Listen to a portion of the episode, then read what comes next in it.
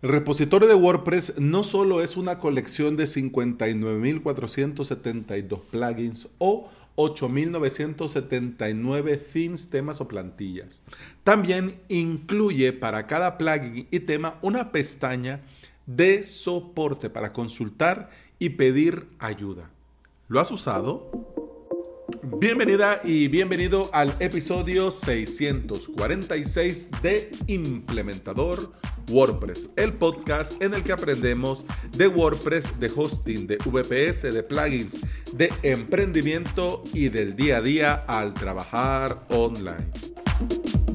No te vayas a asustar y no hemos cambiado la recurrencia. Lo que sucede es que llegó el viernes y hasta hoy me ha dado la vida para ponerme a grabar. Así que mega maratón que lo iba a hacer ayer, pero tampoco pude. Pero vamos a ver. Lo importante es sacar faena y aprovechando en esta maratón, voy a comenzar a grabarlo de la próxima semana. Vamos a ver si me alcanza y si me da la energía y por supuesto la voz. Más que ando un poco mocosito. Pero bueno, comencemos. ¿Cómo te suena?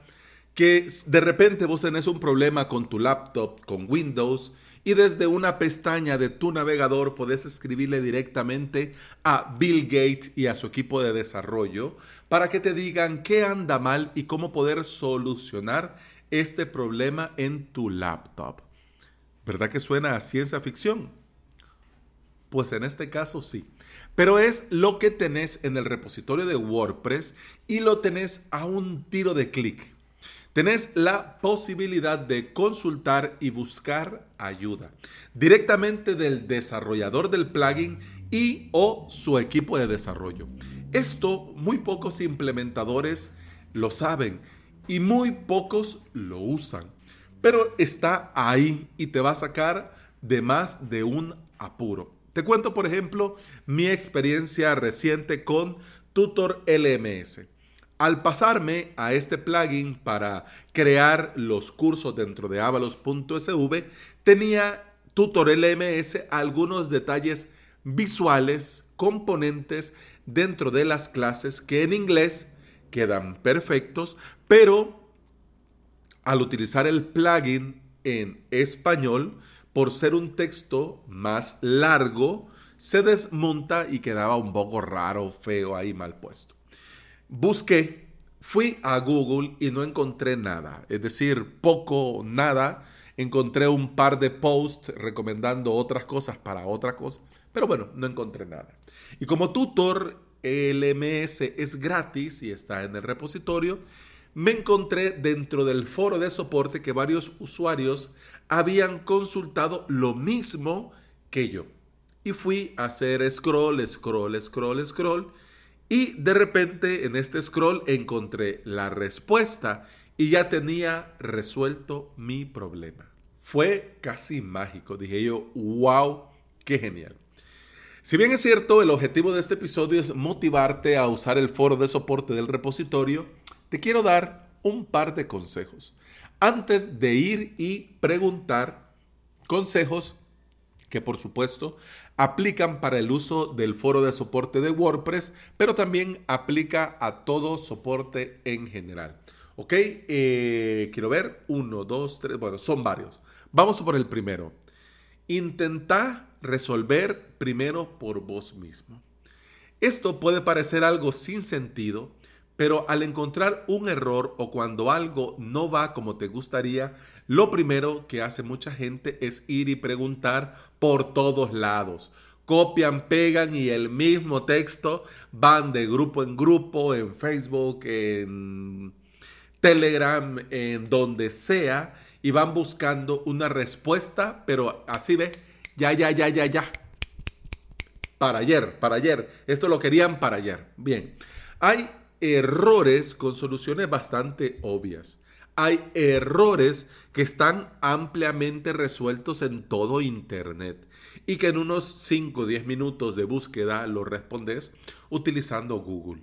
Así que lo primero que te recomiendo es mirar y buscar por vos mismo si logras encontrar una solución. También te recomiendo antes de ir al foro y pedir ayuda, recopilar toda la información posible eh, cuándo te dio error, cómo se produce el error, qué haces para que eso dé error.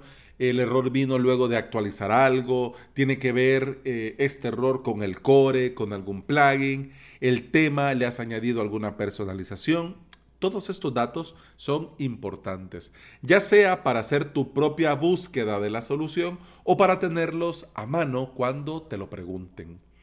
Siguiente, dar muchos detalles pero siempre seguir siendo específico. Ayuda mucho eh, tener una descripción completa, tener todos los detalles a mano, hacer algunas capturas, tal vez un pequeño video, ayuda a poner en contexto, pero tenemos que centrarnos en el problema y debe de quedar claro cuál es nuestro problema.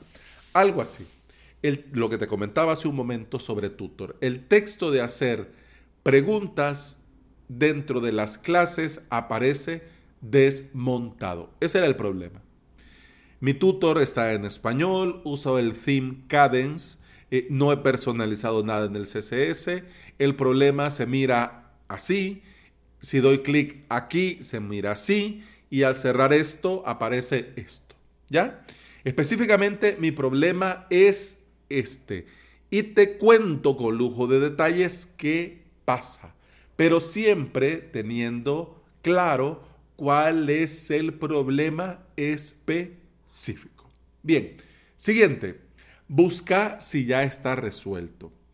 Por respeto al tiempo de los demás y para que el foro de soporte siga siendo útil, si ya buscaste en todo Google y no has encontrado nada, antes de lanzar tu pregunta en un foro de soporte, mira y busca dentro del propio foro de soporte si han hablado y resuelto tu misma situación o problema. Además de encontrar fácil y rápido, vas a ayudar mucho usando lo que ya está en lugar de añadir nuevamente la misma pregunta. Siguiente, hagamos comunidad. Tenemos que ser generosos, pero a la vez considerados con el tiempo de los demás. Al llegar a preguntar, hagamos la pregunta concreta, por favor, y no nos salgamos del tema, ni agreguemos más y más y más en vista de que como me están contestando, aprovecho y pregunto esto otro y esto y esto y esto, que quizás no tienen nada que ver con el motivo de tu pregunta. Lo ideal es abrir un hilo para una pregunta puntual. Si pasa otra cosa y es necesario volver a preguntar, pues se abre otro hilo y se pregunta eso otro. Bien, último punto, seamos por favor buena gente. Tanto para preguntar como para responder. Debe de ir el respeto ante todo.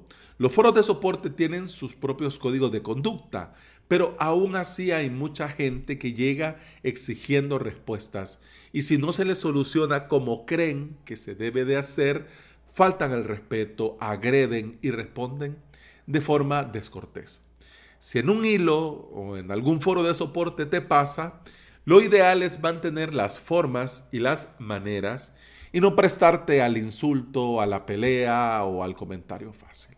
Si vos querés llegar a faltar el respeto, yo te recomiendo desistir de entrada, ¿ya? Porque no vas a aportar nada y además vas a crear un ambiente negativo para toda la comunidad. Algo así como esto me pasó ahora en el grupo de Server Avatar, un panel que estuvo hace poco en un Lifetime Deal y entré por primera vez. El propio líder del proyecto, el propio líder de desarrollo, eh, estaba haciendo un comentario sobre una pregunta de un usuario que preguntaba sobre antivirus dentro del servidor. Eh, la respuesta de esta persona del el líder de la herramienta, del el líder de desarrollo. Imagínense la respuesta. Hay mucha gente que pareciera que no usan el cerebro. ¿Para qué querés un antivirus si este antivirus se usa para el correo? Estaban preguntando específicamente sobre un paquete que sí efectivamente entra en el combo cuando vos montas un panel con servidor web. ¿Ya? Claro, eh, mira, yo era mi primera vez viendo, preguntando, vos las preguntas, viendo las respuestas. Era mi primera vez en el grupo este dentro de Facebook. Pero, viendo lo visto, yo no sé si ellos son muy graciositos, yo no sé si ese es el nivel de respuesta, pero mira, a mí me, para mí fue una falta de respeto porque te están preguntando algo válido. Es decir, miren, esto se puede integrar en este panel, sí o no, ¿cómo? O sea, es válido. No todos van a tener un gran perfil técnico y no todos son unos super hackers de los sistemas y servidores. De hecho, el que lo es no necesita un panel. Se lo monta todo por consola, se lo monta todo por terminal o se lo monta todo por Docker.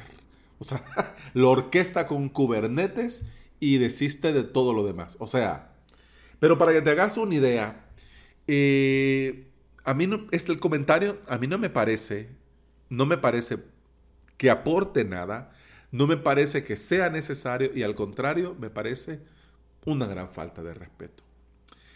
Bien, vamos a dejar para otro episodio la explicación, los beneficios y algunos trucos para sacar el máximo provecho a los foros de soporte gratuitos en el repositorio, pero era importante que tuviéramos una base para poder pedir ayuda de forma correcta.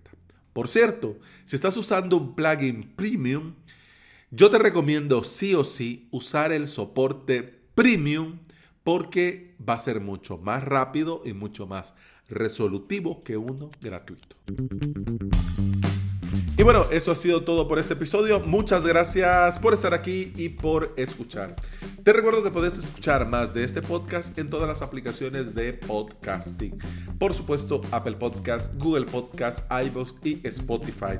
Y además, te quiero comentar que si quieres aprender sobre hosting, VPS y WordPress en avalos.sv, tengo todo lo necesario para aprender desde cero o subir al siguiente nivel si ya tenés alguna Y además quiero invitarte a alojamientovps.com, mi proyecto que sale el 11 de diciembre, eh, para que te suscribas al boletín, a la newsletter, al correo en el que voy compartiendo paso a paso cómo va naciendo este nuevo proyecto. Así que ya sabes, la academia, si quieres aprender, avalos.sv y si quieres que yo te dé el servicio, más adelante en alojamientovps.com. Y bueno, con el podcast, eso ha sido todo. Continuamos en el siguiente episodio. Hasta entonces, salud. pam, pum, pam, pam, pum, pam, pam, pum, pam,